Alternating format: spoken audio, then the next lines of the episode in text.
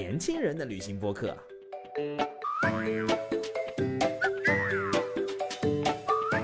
小伙伴们，大家好，欢迎来到新一期的《到此一游》，我是渣哥。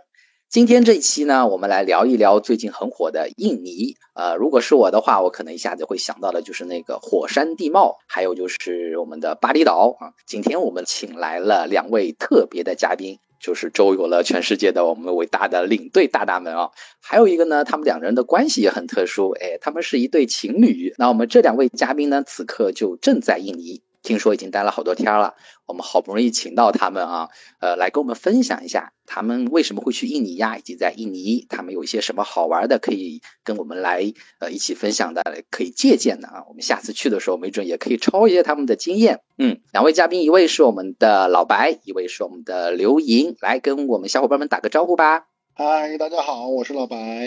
Hello，大家好，我是刘莹。那首先第一个问题，呃，二位为什么会想到会这次选择印尼呢？啊，我知道你们原来之前有很多的一些目的地的选择哈，那这次去印尼，它有什么样特别的契机和缘分吗？呃，印尼这个目的地其实我挑是我挑的，就是，嗯，巴厘岛其实我之前来过好几次了，嗯，但我一直没有去过爪哇那一边。然后呢，爪哇那头有一个地方叫婆罗浮屠嘛，它是属于东方四大奇迹之一。其他三大我都去过了，然后就这个地方一直没有来，然后是放在那个 list 上的一个地方。那前阵子我们在六月份，我们俩都去带新疆的时候，带完了新疆就留在那边在玩，然后就去了那个苏巴什佛寺遗址。嗯，看那个的时候我就跟他提了，因为都是婆罗浮屠也是一个佛教的遗址嘛。然后看苏巴什遗址的时候，我就跟他在提说，哎，印尼有这么一个地方，是我一直还蛮想去的。然后我们俩就一拍即合，说那就去吧。然后所以是在库车那个地方把到印尼的机票定下来。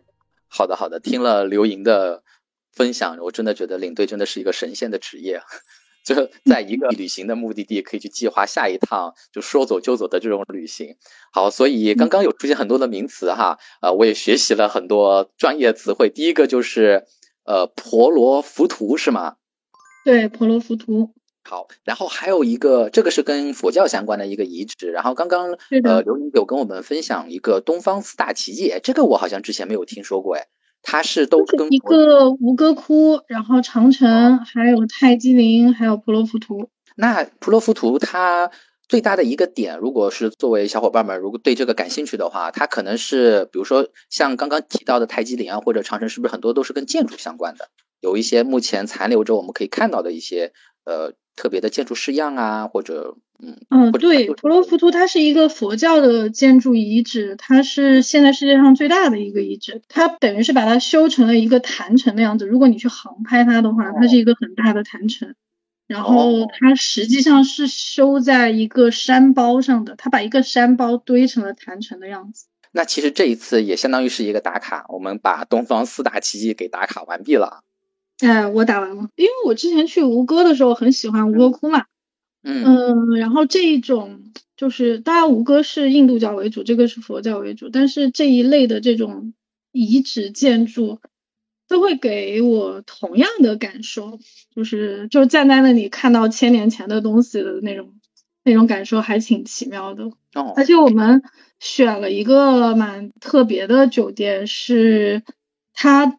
应该是属于普罗浮图自己的类似像研究院之类开的酒店，就你可以认为它是一个国企，就只有那家酒店是住在普罗浮图的景区口。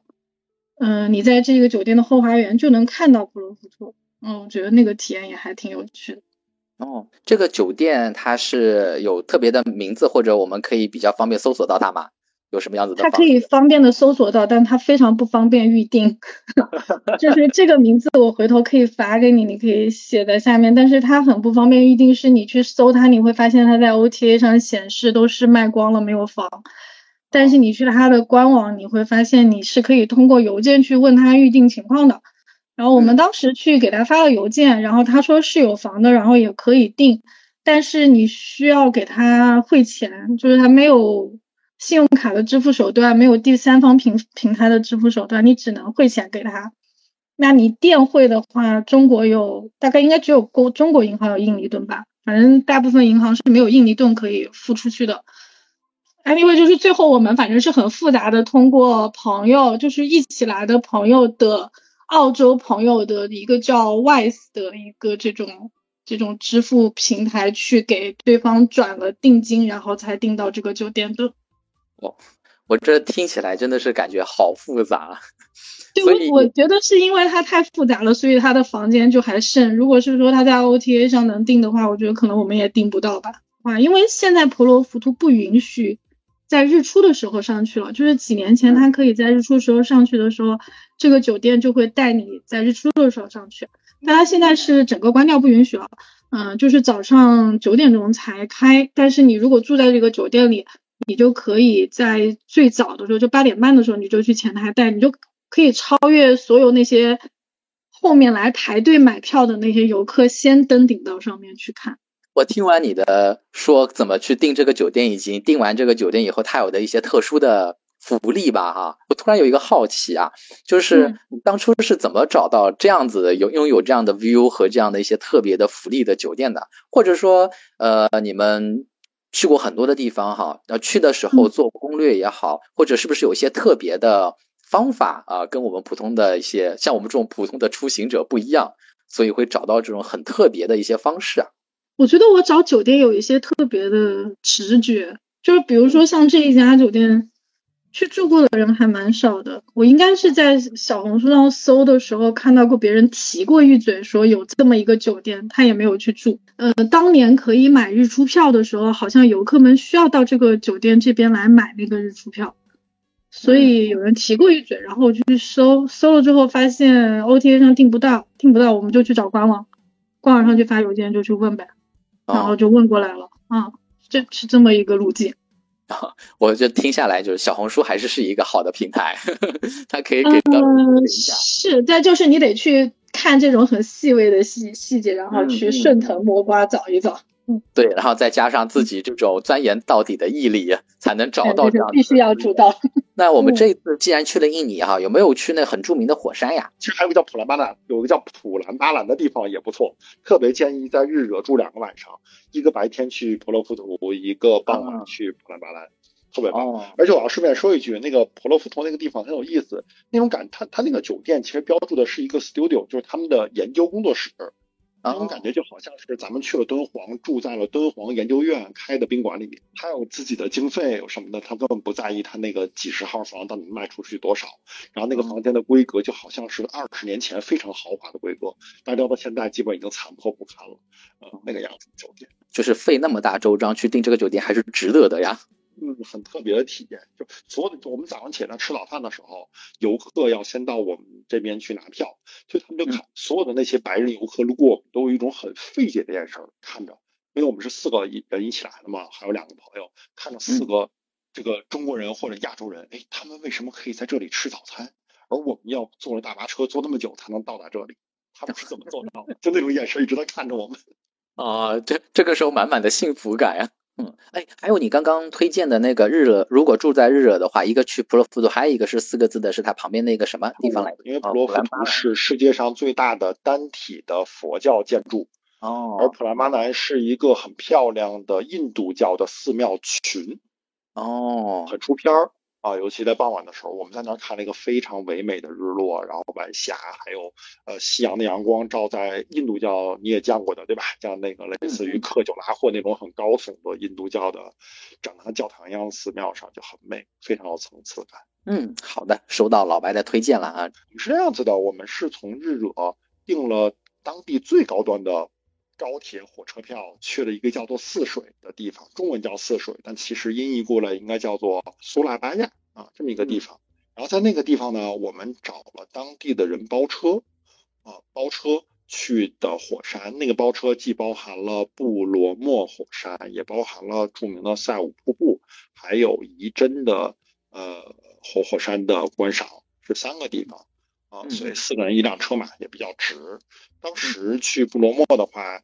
运气还挺好的，因为到达的时候一开始觉得，哎呀，大阴天，什么都看不见。本来想看个日落，后来发现太阳都不知道在哪，找找西都找不着，找不着西了已经。但是第二天早上起来，起床以后发现，哇，万里星空，哦，银河什么都看得到，我们就去大概呃两两点起床，那一晚上没怎么睡，两点起床以后开车开到半山腰啊，找了一个那边有一排小茶馆，然后那边人做生意人都很厚道，你可以进去躲寒风，然后也蛮冷的。这这是我们来这边第一个让我们收获的认知，就是原来在一个赤道附近的热带地区的夏天。呃，不应该说夏天，应该是祖国的夏天。到了这边可以冷到穿羽绒服的程度。哦，嗯，它是因为海拔高吗？还是？其实高也没有高很多，但是这边哪怕是海边儿，对它偏南半球一点点，哪怕是海边儿，到了晚上也会很凉快。哦，这点倒还是这边的旱季和冬天。嗯。然后当时我们就躲在那个小茶馆里面。呃，跟所有的游客在一起，然后在那边喝点热茶啊，就等等一个太阳快升起来，大概太阳升起来一个小时或者四十五分钟，提前个这么长时间，爬一个很小的山坡，五分钟就可以爬到了一个山坡上，然后就在那边瑟瑟发抖。哦，在这点一定要加一个小 tip，就是如果要去布罗莫看日出，呃，看那个朝霞，看那个火山在。朝阳下面一点点的被点亮的那个样子的话，至少带一件羽绒服。但羽绒服绝对不会穿穿觉得多，哪怕是一个热带地区。啊，就是去赤道旅行还是需要带羽绒服。对，就这个突破了我们的认知，对吧？就咱们做领队走南朝北这么多，没想到，嗯，居然还有会有不知道的啊。我们我们特意带了一件冲锋衣啊，还有一个法兰绒的衬衫，对吧？觉得哎呀，差不多够了吧？真到了现场，发现其实。大家穿都很少，然后冻的都冻成狗，一个一个的在那瑟瑟发抖。只有当地人穿羽绒服在那，呃，去买东西啊什么的。啊，哎，我想突然想到，你去看那个日出，它那种日出的场景是你可以看到那个火山口那个全景的嘛，然后看着太阳一一一一个就是慢慢慢慢的把它给照红，啊，有点像照金山一样，然后再慢慢升起来。嗯嗯。是的，这个我们俩还感慨站在那儿，除了感慨冷以外，就感慨的第二件事情就是，这是可能我们人生这么多年第一次在一个看日出的地方，所有的游客都没有去看太阳的那个方向。啊，都在看火山口啊，对，都在看太阳照到的火山口，但是山的另外一边了。没有人去关注那个太阳到底升了升没升，升了多少，好不好看，所有人都在看火山口，因为那个太阳刚出来的时候光线很柔和嘛，对吧？嗯嗯，照在那个火山口上，它会让那个火山口简直就是每不说不说每分钟啊，我觉得简直每三十秒都在变一个颜色。嗯，是以几十秒、几十秒来记的，那颜色就一直在变，一直在变，一直在变。然后你每隔一分钟拍出来照片，都跟一分钟之前照片是完全两个不同的世界。嗯，如果这么形容的话，应该是比较真切一点。对我听你在说的时候，因为我没有去过哈，所以我听你在说的时候，我脑子里就出那个画面，我就觉得哇，好美，因为我能想象那个火山口的样子，然后它的颜色，然后它周围那些植被啊，可能中旁一开始是秃的，然后在底下在下面可能会有一些树上面秃，然后那个颜色是深的，然后太阳光这样照进去，可能一开始稍微有一点的暗红，然后到一些红会再慢慢慢的软起来，然后再会有一些金色。然后再变成白，就那个场景，我觉得哇，好美！特别是那个火山口，这个啊，真的是一个，它就跟一个，它就跟一个那个呃，早上起来煮的泡面一样，还冒着点小烟儿，对吧？这么一说，好奇怪，对。然后它下面是是云海，就是厚厚的云海，啊，就跟撒了棉花一样的火山口的下面，然后阳光也会让那个云海一直在变颜色，所以等于那一个清晨吧，半夜加清晨，看到了星空。看到了云海，看到了日出，看到了朝霞，看到了火山口渐渐变颜色的蒸汽，呃，看到了呃连绵不绝的好几座火山排在一起的样子，都在今天上午全部看到了，大概那半个小时吧。哦，所以在那个场景，刚刚你提到说有好几个火山口，所以你看到的可能还不是一个口，你是能看到好几个口同时出现这样子的，在你的那个视野里面。是的，能看到六个火山口。哇，嗯，对，但清晰的反正三四个没有问题，能自己辨认得出来的，而且它排列的那个角度吧就很好看，嗯，很适合拍照的一个地方。好，我觉得这个地方真的是非常值得打卡，因为我听你们这样来分享，我都非常的心动。我觉得我这辈子一定要去一下那个场景啊！当然，我可能没有你们那个好运气，就一天内基本上能把所有好的那些运气都已经用完了吧？对，扎哥赶紧多加两天班，你可以的啊！好，托托您吉言，托您吉言。哎，啊，顺便问一下，呃，那个。呃，像之前找酒店，我听你们，你看有这么多的，怎么说呢？就是攻略吧，或者技巧哈。你们在选这个时间去这个地方，是不是也查过啊？比如说这个季节，他可能看到这种呃很好的日出啊、云海啊，或者星空啊，它的概率就会高一点，所以特意挑这段时间去啊。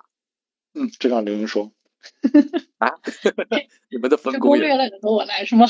哎，没有，其实我们当时。定来这个地方的时候没有想这么多，只不过说都是到后来看了一眼是可以来的，就是因为现在算是他们的旱季嘛，他们的旱季当然天气就会比较稳定一点，即便可能变天或者什么的那个就会比较短。如果你雨季来的话，是啊，包括旱季也存在，就是你是有存在这个可能性，你在等了半个小时，然后火山全在云里雾里，什么都看不见，就是有这个可能性的哦，不是一次都能每次都能看到的哟。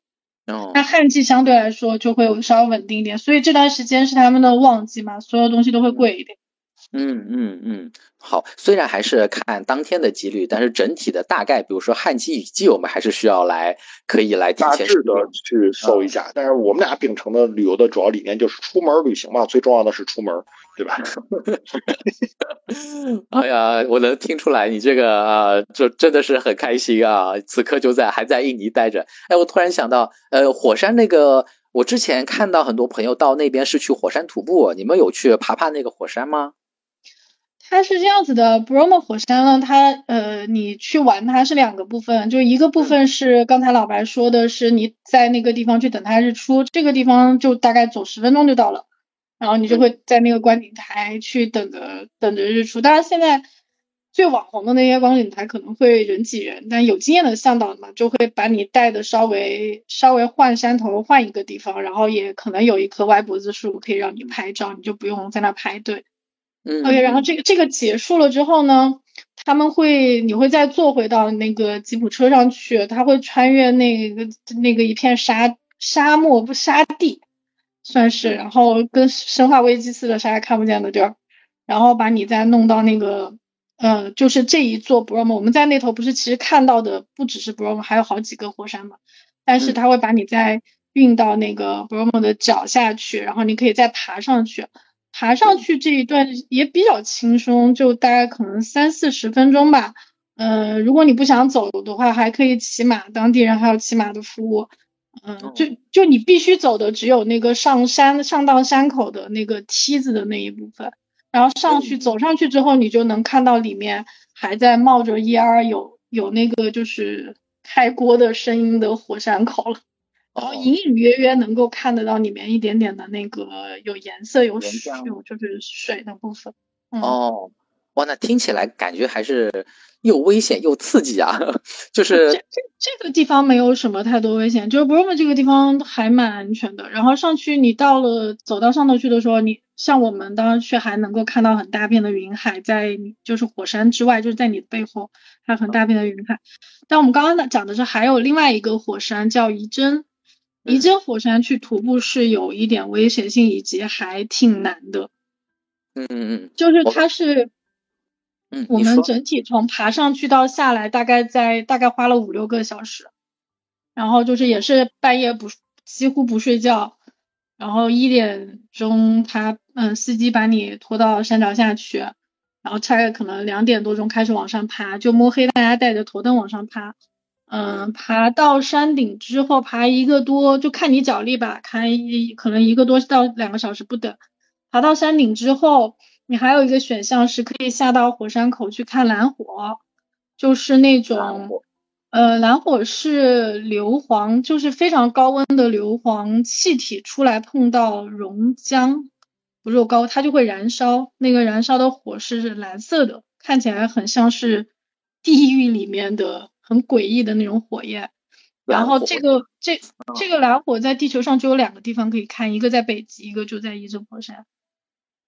哦，我在，就就可能会有点土。你听到你说刚说蓝火的时候，我第一反应就是那个煤气灶，知道吗？对，其实就是类似，有一点类似那个东西。哎呀，就那个蓝，就是它底部是蓝色的火焰。对，有有的，它这个就是可能整个都是泛蓝色的。那你在煤气灶看到的就可能比较小一点那个蓝色，嗯，它是有点像的。然后你你当天能够看能能不能够看到蓝火，然后以及这个蓝火的范围有多大，这个事情也是全凭各自人品。但是你下去看的这个过程的那个路非常的难走，就是它没有一个修好的路，它都是。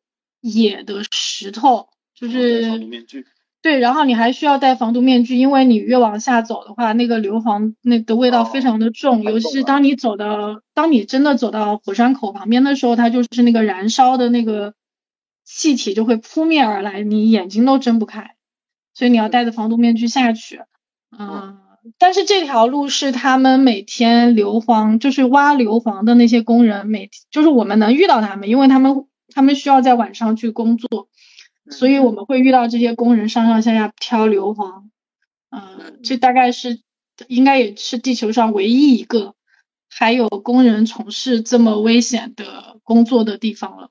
嗯，这个我补充一下，刚刚不是问那个布俄洛火山除了看日出还有什么活动吗？啊，通常情况下还会有两个活动。第一个活动呢？是开到一片火山脚下布满了火山灰的谷地或者是大平原上面，可以这么理解。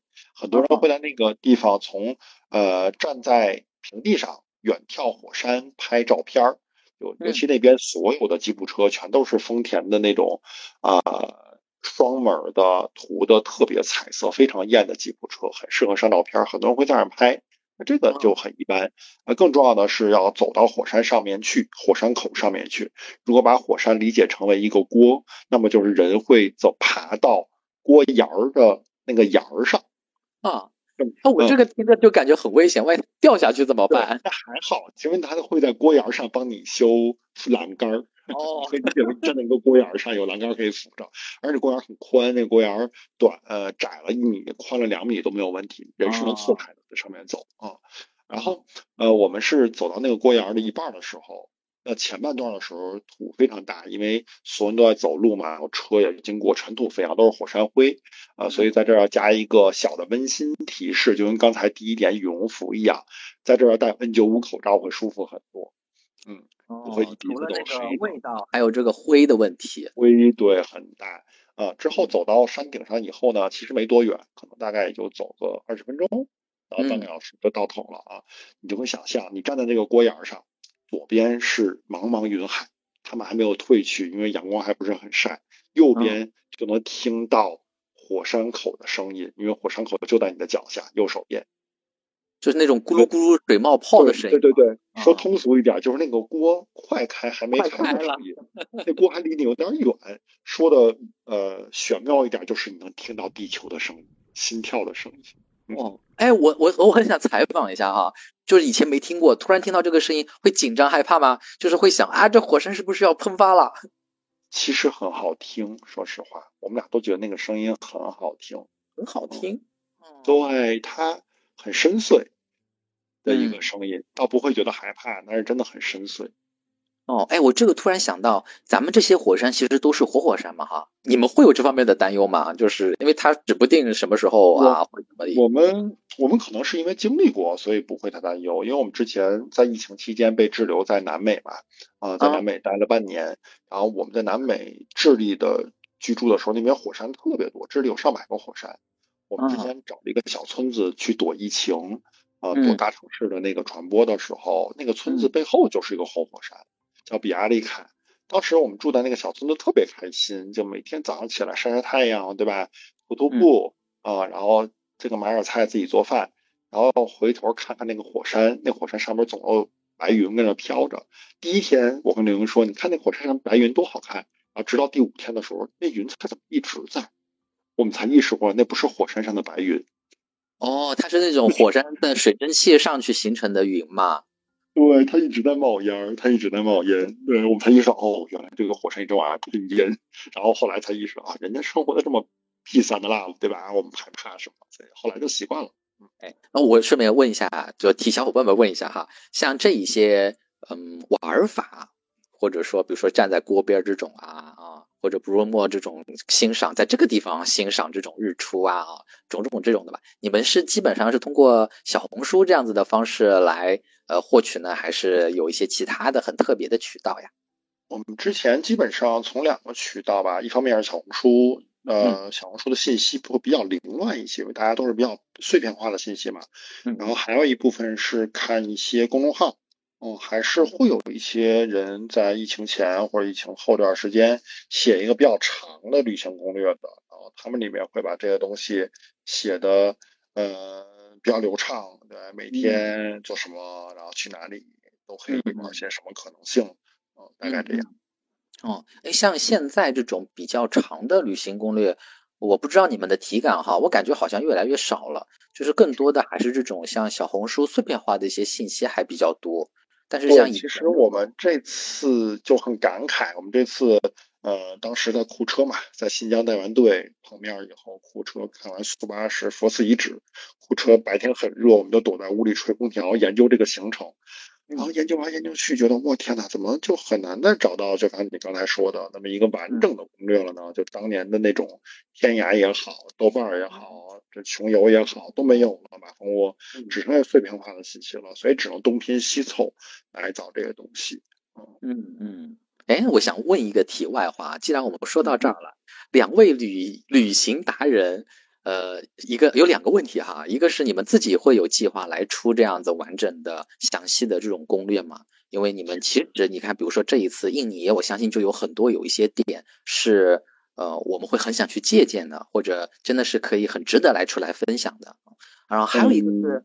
呃，我我顺便把我的问题说完哈，你可以起来回答。嗯，还有一个是，呃，你怎么来看待这种现象？就是像以前你刚刚提到的，呃，天涯我们就不提了哈，那个对我来说太久远了哈，不熟啊。大哥很年轻，对不起对不起，大哥。穷游马蜂窝呃，稍微还能接触一些啊，像这一类平台，它会越来越淡出我们的视野。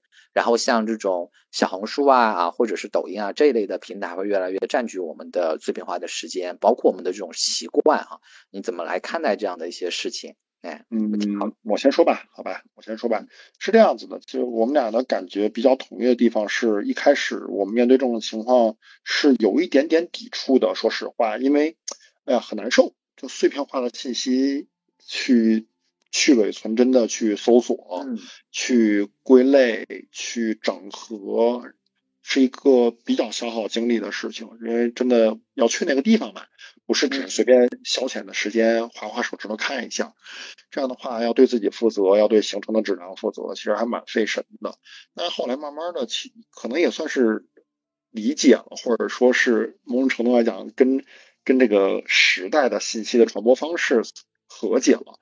因为我们有自己的公众号，我们会在公众号里边会很努力的把一些比较尽量长段的。完整的成体系的流畅的呃文字书写出来，给大家去呈现一段旅行它是什么样子。嗯，当然也不得不承认，这样写出来的东西其实传播的能力很弱，因为大家很难抽出一个很长的时间一下去看五千字、六千字甚至一万字的一个旅行攻略，是个蛮辛苦的事情。嗯，呃这个事情让我很纠结，但后来慢慢的开始学着使用小红书获取信息，到后来从在小红书上发布信息，自己就找到了一个比较适合自己的方法。呃，什么方法呢？就是我现在小红书上发碎片化的信息，想到什么发什么啊，简单的编辑一下，然后我会在一个安静的时间，住在一个安静的地方，把我在小红书里面积攒下来的碎片化的信息。整合成长篇的东西放进我的公众号里面，这对于信息来说是一个二次利用，对于呃输出来讲，它是一个呃更深层次的挖掘，对自己旅行回忆更旅行经历的更多的压榨，让它萃取出来更多的东西，就跟煮咖啡一样那种感觉啊，这这是我对于这件事情目前的看法。嗯，对嗯。我我现在做攻略就觉得很痛苦，我是真的很怀念穷游马蜂马蜂窝的年代。就是你那时候获取，因为有人去挑选那些帖子嘛，你只要看看精华帖，大体上你就知道是什么个情况了。你现在筛选信息的成本就变得非常的高，然后你要把这些信息再组合成有效的东西，然后费的劲就会大一点。嗯，但是好像也没有办法，因为真的没有人愿意去写，以及有人愿意去传播这些东西了。嗯，但是这样就有一个好处呀，大家更愿意跟团了呀，对吧？稻草人活着的价值就更大了，是不是？呃，我也没有想到刘主任的呃嘴巴里还能说出这样子的话，意思 一个意思。这个是真的，这是我们俩做，我们俩当时在新疆做这个南印尼的攻略，做到后来觉得，哇，原来跟团最大的价值之一，真的就是被当下的碎片化的信息打乱的这种计划的很难计划的生活，就是跟团的最大的价值哦。嗯嗯，哎，我还挺呃挺挺喜欢老白刚刚说的，就是跟自我和解的部分，而且还找到了一个方法啊，能做到嗯，怎么让这件事情让自己能自洽于这一个滚滚的时代洪流之中吧。嗯，咱们的称谓是 giver 嘛，对吧？啊，嗯，然后作为一个真的 giver 这个东西，但凡做领队有些年头，做了几年之后，会印在自己的文化 DNA 里面。呃，文脉里面，自己会不自觉的去随时随地的成为一个 giver，而成为 giver，往往到后期会不满足，就我不单单的只是想分享些什么，呃，就会有一种想创造价值的感觉，就既是一个分享者，也是一个创造者。而在这个过程中，其实旅行的过程中，自己就慢慢的想去尝试做这样的事情，有发掘一些东西，把这些东西的价值提炼出来，然后再把这个价值传播给更多的人。这个过程中，其实不管是呃现在常用的各种的网络平台，小红书也好等等之类的，它不过是个工具啊，而工具就会有它好用的。呃，市场面对的人群，那我们就在不同的工具上用不同的方法去创造和传播价值。这样子想的话，就会觉得平和很多。嗯，所以像老白你刚刚说的那个，我听起来就是小红书，那它有它的优势，那我也把它作为我的一部分。比如说我有随手记的需求啊，那它可能就是我的一个随手账。嗯，但是我也有我自己沉淀的需求，所以我有我的公众号啊，它里面会有我完整的经过思考以后的表达。哎，这个时候啊，我们到此一游毕竟是我们自己的电台嘛，所以无所谓。我要大大胆的来问老白，那想请问啊，二位的公众号叫什么名字呢？呃，我们的公众号叫银河集，就取了呃两个人的名字中的一个字，刘莹的莹。萤火虫的萤火虫的萤，然后老白一马朝白河，我的笔名是一马朝白河，然后取了一个河字，河水的河，所以银河一个集锦的集，嗯，我其实一开始的初衷就是想把你们打个广告啊，我也没不想知道这个名字是怎么来的，好吧？大哥讲究，感觉这期节目从开头就注定了这个。基调啊，行，我们也这也是时代的洪流啊，我们也阻止不了，那就让它发生，好吗？啊，好的啊，好，那再请问一下二位啊，既然我们已经聊到这一步了，呃，想问问啊，你们在印尼，你看刚刚是一个呃那个火山，还有一个刚刚呃最开始的时候跟我们分享那个婆罗浮屠，哎，名字还有点难念的，嗯，这种佛教的，还有旁边那个印度教的遗址啊，我已经忘记了啊，名字太难记了。那印尼还有一些大家。呃，你们会就是推荐或者值得我们小伙伴如果下次去，嗯，会有一种哎这个地方要去啊，会有还有这些，我们就分别说吧，可能每个人的记忆重点不一样啊，是这样子的。这趟其实旅行到现在有几个比较让人觉得难忘、喜欢的点，第一个是整体上讲，印尼的物价很友好，非常友好，尤其在现在国际普遍各个。著名的旅游国家都在涨价的时候，印尼的物价还维持在一个相对而言很实惠的水平，哦，尤其是一开始去的那个爪哇岛，它的物价要比现在所在的巴厘岛能便宜一半，吃一顿标准的意大利餐，人均不会到一百块钱。当时我们四个小伙伴吃完了以后就觉得，哇，这个口味、这个服务、这个环境，对吧？放在上海人均得奔三百了吧？哦，但在那边人均不到一百。嗯，那种感觉，让我们有了体感，就上海物价的三分之一啊。哎，差不多。爪哇岛，然后巴厘岛呢，就是呃，如果到贵的程度，也能接近上海物价，但同样也有很便宜的东西啊。咱们就拿一杯咖啡举例，整体来讲，印尼的澳白一杯咖啡的价格是在人民币十到十五块钱之间哦，但是口味不输咱们国内一线城市做的口味，就很厉害。嗯，所以物价很爽。这是第一点，第二点相对应的就是酒店整体来说都不错。就沿途能发现很多，因为这边作为旅游市场发达了很多年了，尤其是被很多欧美游客调教了很多年，所以他们的酒店整体的服务啊什么都很棒，但是价格呢又偏低。啊，总的来说就是酒店花个三四百一个晚上就可以住的还不错了，啊，然后愿意多花那么一点点，然后就可以住的非常好，甚至到这种程度。嗯，说到酒店就不得不聊一聊这边的人，就印尼的人，我们俩统一的感觉就是啊，太友好了。这边的人，就他就每个人都对你很热情，不管是愿意帮你的忙，还是见面就冲你那种发自内心的笑，都很简单，也很友好。哦，这个真的是我们在东南亚旅游这么多地方以后，印尼给我们留下印象是最深的一个地儿。哦，印尼啊，算是。嗯，OK，那刘能说一说路上的一些点，比如说什么海豚湾。嗯，就印尼是一个很宝藏的国家，就是我觉得大家对它认知不够。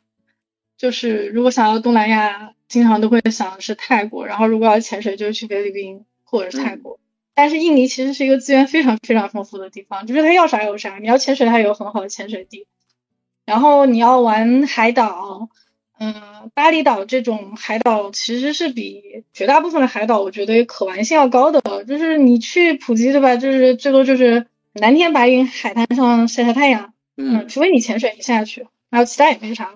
像巴厘岛这样的岛，它足够的大，然后足够丰富，然后它有海边的东西，然后有非海边的像梯田这样的景观，然后还有很多的人文，比如印度教的东西，嗯，所以它就可玩性很高，就会不停的想回来。就是我已经来巴厘岛，我今天还在算，我已经第四次来巴厘岛了，然后我依然觉得我还会再来这个地方。每次来你都觉得你好像拔了上次想去的一个地方的草。一个角落的草，然后又会再种下下次再来印尼的另一个地方的草，就这种感觉。然后我们这一图我觉得很值得推荐大家去的地方是，首先说下爪哇那边，我们出发的那个地方之前老白提过叫泗水嘛。嗯，泗水其实我当时选择从那个地方出发有一个很大的原因是想去住那边的一家酒店。那个酒店是雅高美景阁旗下的，它叫它的那个名字其实翻译过来叫做满者伯夷。满者伯夷是印尼历史上的一个王朝的名字，一个还挺屌的，打败过嗯成吉思汗的，好像是打败过元朝的王朝吧，好像是，反正还蛮厉害的一个王朝。然后这个酒店本身的建筑，这个酒店本身好像一百多年了吧。然后那个建筑什么的都很棒，进去虽然也是是是会有一点点老，但整体的感觉非常的好，就进去会进入一个那个殖民年代的那个感觉。但重点是它很便宜，我们在现在算是旺季订的六百出头吧一个晚上，一个五星级酒店。你淡季来的话，可能四百就可以住到了吧。我们住进去后就在想说，我们要不要淡季过来包一个月？好快乐，感觉在那儿。嗯，呃，这种住一个月真的是让很多小伙伴得得真的是羡慕死。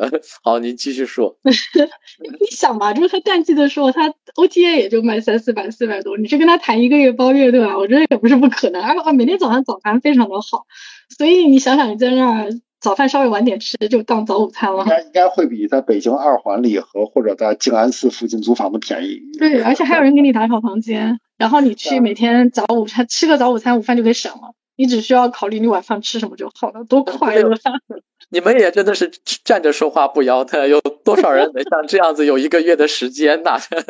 然后我们这个走法就是像像 Bromo 火山这个四天三，就是这三件套的打卡方式啊。嗯，稍微松一点的走法，就像我们这样的四天三晚，大部分的人最后会回到泗水或者回到马朗，然后再就是等于是走一个环线回去。但我们的走法是到走完仪征之后，就去了一个叫万南梦的地方，那里是爪哇最靠东的地方，它就有个码头，可以在这个码头坐船坐到巴厘岛去，你就会到巴厘岛的最西边，对吧？这个船大概也就坐一个小时就到了，船票大概就五块人民币吧。嗯。然后你到了西，呃，巴厘岛西边之后，你就可以去玩巴厘岛的西北部。嗯，大部分的游客，常规游客来巴厘岛其实是玩，呃，乌布往南的。乌布就是巴厘岛中心的位置，它是不在海边的。大部分人就是在南边，因为南边有很多的海滩和那些昂贵的豪华酒店，什么四季啊之类的，都在那一边。比较少有人往西北边走。嗯，但是西北边我会觉得还挺宝藏的。比如说我们到了到了码头到了之后呢，住了一个大概离码头可能开车三四十分钟的地方，那个酒店是在一个海边的山头上，去收了他那个村山上的那个村子里的一些房子来改的。它等于就是它现在还在进行中，就是它是一个没有门的酒店。就你租其中一个 villa，然后你走几步可能旁边就是人家家，但是它每个中间都会隔隔距离，然后那个酒店体验也很特别，嗯，住在等于就住在山里面，远远的可以看到海，然后又是一些独栋的 villa，然后它有一些 villa 还会自带泳池，然后每个 villa 入住的人数不一样，你可以根据你来的人去定，你们没准还可以十几个人过来开 party，有自己的私人泳池什么的，然后它还有自己的活动。嗯嗯，对于一个这样的酒店来说，它的活动其实也不贵。我们当时订了它的活动，去一个叫鹿岛的地方跳岛去浮潜，呃，开船出去到那个鹿岛。那个鹿岛是一个离岛，那个它为什么叫大家叫它鹿岛，是因为它上面真的有鹿，活的会游泳的鹿。嗯，然后那个地方因为去的人少，所以水质很好，它浮潜环境蛮好的。我现在已经在想说，我下一次要过去潜水，或者在那里学自由潜之类的。它就是那种果冻海，嗯，然后颜色分成很漂亮的那种果冻海，然后人也比较少。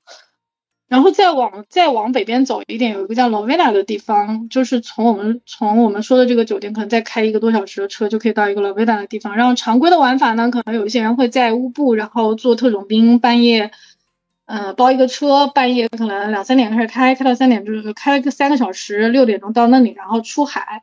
去看日出加海豚，那我们就是很懒散的，直接到罗维拉去住了一晚。然后我们对于看太阳出来这件事情也不执着，所以我们是八点才去出的海，也可以避开大部队。嗯，他每天早上都会有渔民在那里开那种螃蟹船，然后载着一船的人出去找海豚。那个地方是固定会有呃一些海豚在那里生活的。呃，然后你反正大概率，除非海浪很大，它就没法出海，大概率都是能够。找得找得到海豚的，你就会看到一群海豚在你的船旁边，呃，出海，然后就在那跳跃。然后它还有个很神奇的，我们把把它管叫挂票，就是它的螃蟹船前面会可以放下来两个像秋千一样的细杠，然后你可以跳下去拉着那个杠。就挂在上面，他在上面开船带你去找，然后你找到海豚之后，他会给你一个浮潜面镜，你可以埋下头去在海里看到海豚在海里的样子。我当时埋进去的时候呢，有四嗯，大概可能四五六只海豚就冲着我，然后整个往海深处下去了，然后那个。太阳的光线会打到那个海里面去，那几只海豚就会顺着那个光线往海底深处离你远去，然后就觉得很浪漫。这个体验也是，因为海豚我之前也干过很多次了，但就是就是这种体验也觉得还挺有趣的。嗯，对，这个我我插一句嘴，那个挂票很好玩，就好像你在海里面开起船的时候被拖在水面上做引体向上的感觉，啊，很累手，啊，但是整个脸是埋在水里的，所以能看到海豚从自己身边游过。呃，可能那真的是这趟旅行中最难忘的画面之一，就是一个海豚钻到水里，当其他周围几十艘船都看不到那个海豚的时候，海豚在我身下大概三米左右的地方，慢慢的游，呃，不是慢慢游，应该很快的游，但那种时间好像就要静止了一样。那个海豚翻过肚皮，用肚皮朝着我，抬头看了我一眼，我们俩真的是对视了一眼，我和海豚，然后它就钻入海底了。就那一个画面，可能连一秒钟都不到，零点五秒。但是能在记忆里边，感觉能留一辈子的样子，哇，感觉很神奇。我我现在在想象这个挂票，它是我人是会在水里是吗？对你，你见过那个？你见过古代的时候，不是有那种上刑，把人拴在马上，然后拖在地上跑，人在地上拖着走？对，那个感觉有点像，就是把人拴在了一根，把人吊在一根那个杆子上，然后人是趴在水面上跟着船走的。啊。哦，然后我我如果发想看，我就带着那个护目镜啊，那个镜，然后就我直接就就往下低个头，我就能看到海里的东西。哎，是的，嗯，哦，这个真的是很神奇啊，我觉得，嗯，很形象。啊啊啊！我听完你们二位刚刚说的那个，我真的就除了羡慕还是羡慕啊！我这种朝九晚六坐办公室，呃，不是晚六，不知道晚几点 还没下班的人，真的好羡慕啊！呃，刚刚那个听完老白跟刘莹的呃介绍哈，除了呃我们知道了印尼，它除了有巴厘岛啊，还有呃火山啊，它其实还有那个爪哇岛啊，大家也可以去，特别是提到的那个泗水。嗯，还有那日惹这边的看火山，对吧？哈，还有刚刚提到了那个我们在爪哇玩完了以后，啊，对对，还有那个酒店啊，玩者博弈啊中特别的酒店，还有我们最开始提到的那个很特别的能在里面啊吃早餐的酒店，对啊，像这一类呃，就是爪哇岛啊可以去玩的啊，还有嘞就是可以做。呃，到爪哇岛坐船，它直接可以到巴厘岛，对吧？哈，然后巴厘岛，刚刚刘莹跟我们分享的是说，除了我们很大很多人知道的中部和南部，实际上它的西部。哎，也非常的特别啊，像那个西部，刚刚又是提到那个酒店，哎，我觉得你们真的好会找酒店，就是那个呃很征收的那个村子啊，变成了一个没有门的酒店。然后刚刚刘莹提到的里面，我印象可深了，那个会游泳的鹿啊，我感觉也很难想象。还有他提到的果冻海，嗯，还有说到乌布到了维纳，维纳那边可以去看到那个挂票啊，这个挂票就出现了。螃蟹船上的挂票，然后可以到海里去看那个海豚，哎，元素非常丰富。今天都开始，甚至有一点点期待下一次。虽然不知道是哪个年哪月，因为这世界上还有很多想去的地方没有去嘛，但期待下一回来这边可能就是一人租一辆摩托车，因为这边租摩托车也很便宜啊。然后一人租一辆摩托车，呃，在这个岛上到处骑骑它一个月。也不用带行李箱了，一人带一个背包或者登山包，或者带两个驮包，往摩托车后后面一拴，对吧？拿绳子一拴，骑到一个地方，觉得这个村子不错，就在当地找一个很舒服的，也许是一个 hotel，也许只是一个这种呃客房啊，简单的一个民宿，嗯，住个两三天，嗯，下下海或者爬爬山、徒徒步，吃吃当地的小吃，然后把行囊打包好，拴在摩托车后面，继续。往地图的下一站出发，在岛上七窜八窜，绕着岛玩两圈，感觉也许下一回可以这么玩，很期待。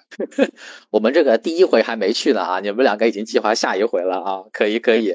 我觉得我们这一次能带给大家印尼的这个信息量真的是非常大了。如果说我们此刻有小伙伴真的就等不及了，想去了啊，呃，会有什么 tips 需要给到呃我们小伙伴吗？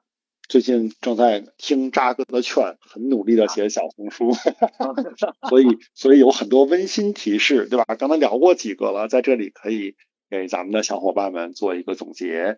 第一点是，如果要去看火山，一定要穿厚一点，带个薄羽绒服会舒服很多很多。嗯。第二点，呃，如果去看火山，戴上 N95 口罩可以防灰。当别人都走在那浓浓的烟里的时候，你戴着 N95 口罩就是。那里边最帅的仔。第三点，嗯，看火山的灰特别大，所以衣服也很容易脏，嗯，特别是鞋子。所以如果有自己不想要的、快准备扔掉的鞋子，可以带上。看完火山以后不要洗了，直接扔掉就好了。我在这边洗我的鞋子，用水冲了半个小时才勉强洗干净，全是灰。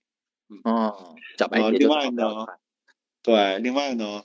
如果想去看看瀑布，嗯，这边火山多，瀑布也多，一定要穿一双很好速吸的鞋，底儿厚一点，呃，防滑一点，会带来特别舒爽的这个速吸和看瀑布的体验，嗯，很舒服。另外就是在这边多带一些速干的衣服啊，带一些防晒的衣服，会让自己整个的行程玩的。更舒服，给自己的体感会更好。嗯嗯，还有吗？关于这些 tip？呃，tips 这种事情，你们就去看老白的小红书，挺好的。就是我的建议，就是印尼没事就可以来一下，真的就很快乐。我现在都觉得，我下一次不是下一次，我就我下下下两三次的东西都都已经想好了要去干嘛了。比如我要回到那个鹿岛那边去学潜水，我要去龙目岛爬林贾里。你们说的火山徒步对不对？其实。林贾里的那个徒步才是最难的，两天一夜要在上面露营的徒步，我们这次没有去。特别小的岛。但旁边还有一个吉利群岛，是很小很小的岛。然后因为你在印尼这边待着，你会发现他们摩托车超级多，所以你在路上会觉得吵以及尾气多。但是吉利群岛那边有个岛是不让摩托车上去的，上面只有马车。据说你上去之后会觉得世界很清静。嗯，然后还有科莫多可以去潜水，可以去传树，反正印尼可玩的东西可多了，就是就大家赶紧来。而且补充一点，这真的是一个避暑胜地。就七八月、九月份国内热的时候来这里，天天晚上都是穿短袖都会觉得有点凉。哦，我觉得就是真的是够了哈，你们不要再推荐了。你们之前推荐的东西，我们已经需要很多天才能玩完了。你后面又推荐一堆，我们真的排不过来呀。非常感谢。喜欢给人种草啊，对，我们就已经接收到你们这个热情了啊。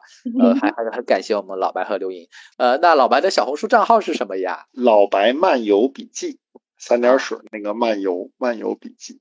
好的，老白漫游笔记，那我们可以去搜这个小红书来看一些相关。如果要去的话啊，老白会把一些 tips 也更新在这个小红书上。嗯，那如果说大家有想去印尼的，或者是呃未来或者是即将吧哈。反正是跟印尼有关的所有的问题，大家都可以在我们这一期节目下面留言，然后我们会尽量的通过我们专家的这个视角啊，两位印尼老乡的视角会来回复给大家，什么问题都可以啊，只要是跟印尼相关的，我们就能回答啊，相信我们的印尼老乡，哎，好，那今天的节目差不多，我们就要到这里喽，呃，如果说大家喜欢我们这些。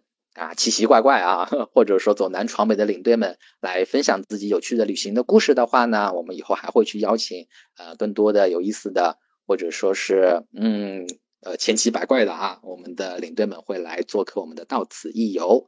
哎，这期节目就要快结束的时候，想还是想采访一下我们二位嘉宾啊，最后一个问题了，呃，要不来跟我们说说下一个你们即将要去的目的地啊？即将下一段的旅行计划吧，应该不是印尼吧？你们是不是应该下面会换一个地方？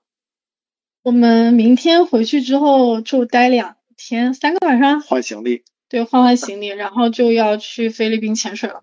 啊，呃，突然就是咱们呃口罩对吧？疫情放开的话有点忙啊。啊，这个完了以后呢，要去菲律宾把潜水的等级再拉高一个等级，因为我们最近在印尼这段时间其实也是。一边旅行一边在学，我们考了一个呃高氧的潜水的资格啊，线上考完了啊，考完了以后，因为过些日子我们十一要去带队嘛，十一很忙啊。呃，呃刘莹去埃及带队，她最近也是一边旅行一边在准准备埃及埃及的知识和文化，对吧？坐火车坐车一直在看纪录片，学习埃及的神。然后我要去约旦带队，结束了以后两个地方挨得很近，我们约着要去埃及潜水。哎呀，不知道这期有没有听众是咱们。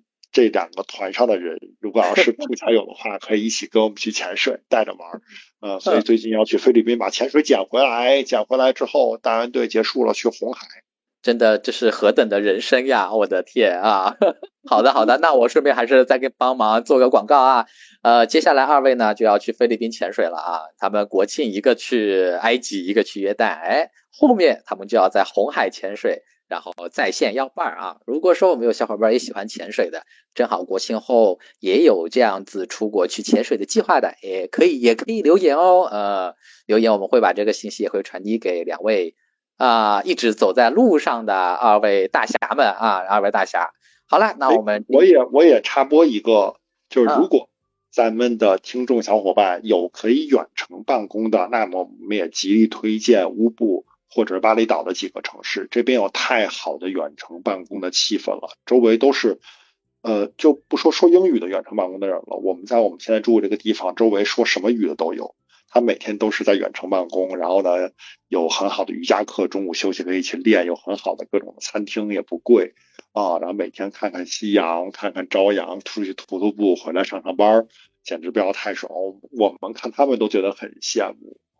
如果有的话，可以留言哦。嗯。嗯嗯嗯，那既然话都说到这个份上了，那我们就索性推荐个全吧。那老白，你要不就告诉我们，你此刻现在是在什么地方呢？啊？呃，我们现在是在巴厘岛中间一个叫乌布，或者地图上叫乌布德的一个地方。这里是全世界著名的，可能是顶级的数字游民的聚集地。这里边有很不错的物价，呃，同时呢有很凉爽的气候。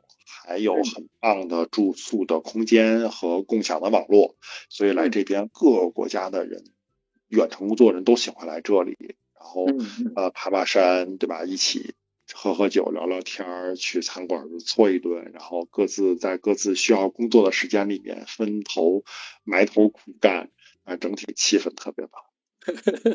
我们现在住的这一家数字游民空间叫做 Outpost 吧，好像是，嗯，Outpost。然后它就是除了房间之外，它会给你很大，它的顶层是给你加成一个非常大的可以自己去工作的空间，然后有舒服的桌椅，而且会里面会有划分区域，是你进去了就只能就不能讲话，只能干活的地方，然后以及外面你可以开会的地方，甚至还有那种。小的房间贴好了吸音棉，你可以进去开会、大声打电话的地方。然后有泳池，有共享厨房，嗯，还蛮适合在这里常待的。嗯嗯。好，拿他家的卡在周边餐厅吃饭还可以打折。啊，我觉得啊，好，收到，可以了，可以了。我我们是又推荐了一个可以旅行办公啊，远程办公那个地方，在。巴厘岛的乌布的 Outpost，对对，巴巴厘岛的数字游民空间其实蛮多的，还有一还有一部分地方会是在长谷那个地方，那边是冲浪的地方，所以会有很多冲浪的数字游民在那里头。嗯嗯，我第一次听到数字游民的这个概念，还是老白和刘莹传递给我的，因为那个时候你们是在安吉的数字游民啊。这个对，我们去年在那待了半年。再说下去，我觉得我们后面的。只能是鼓励大家赶紧那个 辞职了，进来当领队呀！啊，啊也可以可以啊，也来当领队啊，或者是去印尼玩。如果你不能去印尼玩，你还可以去印尼办公啊。好，我们还是预祝二位啊。老我们的老白，我们的刘颖，二位可以一直在路上开开心心的，菲律宾潜水顺利，而且人生很难得能找到这样子的知己嘛啊！然后也预祝二位十一带队顺利，完了以后去埃及红海潜水继续顺利，好不好啊？好的，好的，嗯，好，小伙伴们，那我们这期节目就到此结束啦，再见，再见喽，再见，路上见，对，路上见，拜拜哟，拜拜，路上见。